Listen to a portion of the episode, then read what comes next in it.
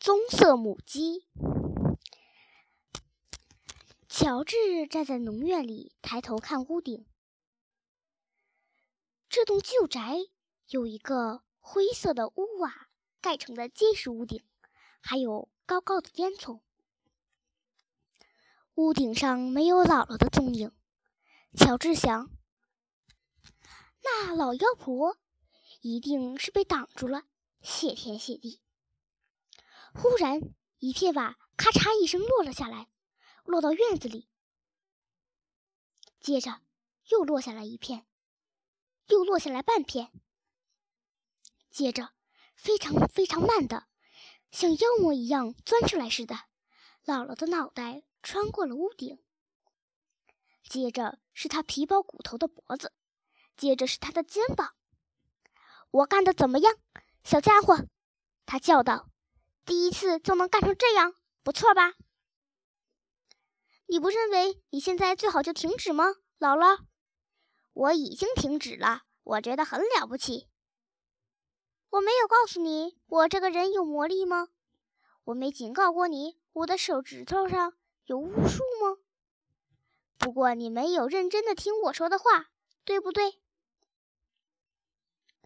你没说过，姥姥，我没听说过。是我给你配了新的药，呃，新的药，你你在胡说八道什么？我是配了，是配了。你的老毛病又犯了，在撒谎。你一直在撒谎，我没有撒谎，我发誓我没有。你是说，你真的一个人亲手配制出一种新的药来吗？是的，姥姥。我是一个人配置的啊！我不相信你的话。我在这上面很舒服，给我弄来一杯茶喝喝吧。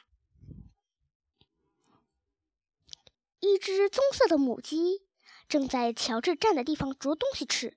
那母鸡让他有了一个主意。他拔掉那瓶塞子，倒了一些棕色的药水在汤勺里。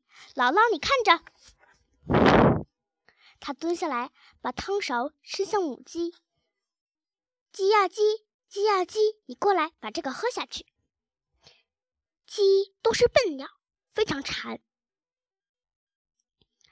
他们以为样样东西都是食物，这一只也不例外。他认为汤勺里装的都是玉米。他跳过来，侧过头，看着汤勺。来吧，鸡，做只乖乖鸡，叽叽。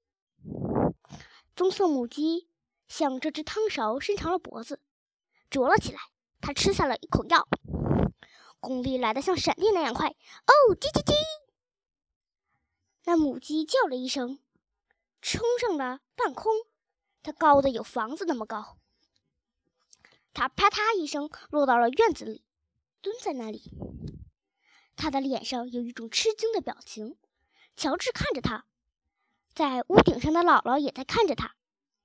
母鸡站起来，它摇摇晃晃的，嗓子里发出滑稽的咕噜声。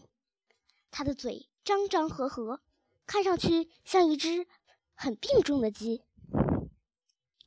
你这个愚蠢的小家伙，鸡都要死了，现在你爸爸要找你算账了。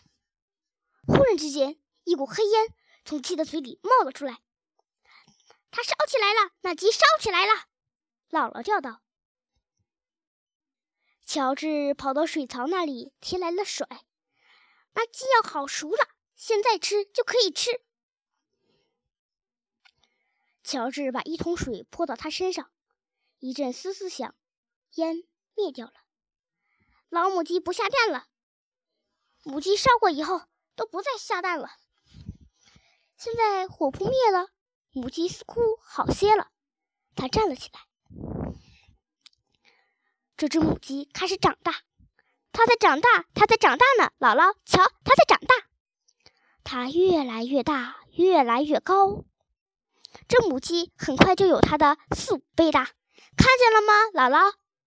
啊，我看见了，小家伙，我正在看着呢。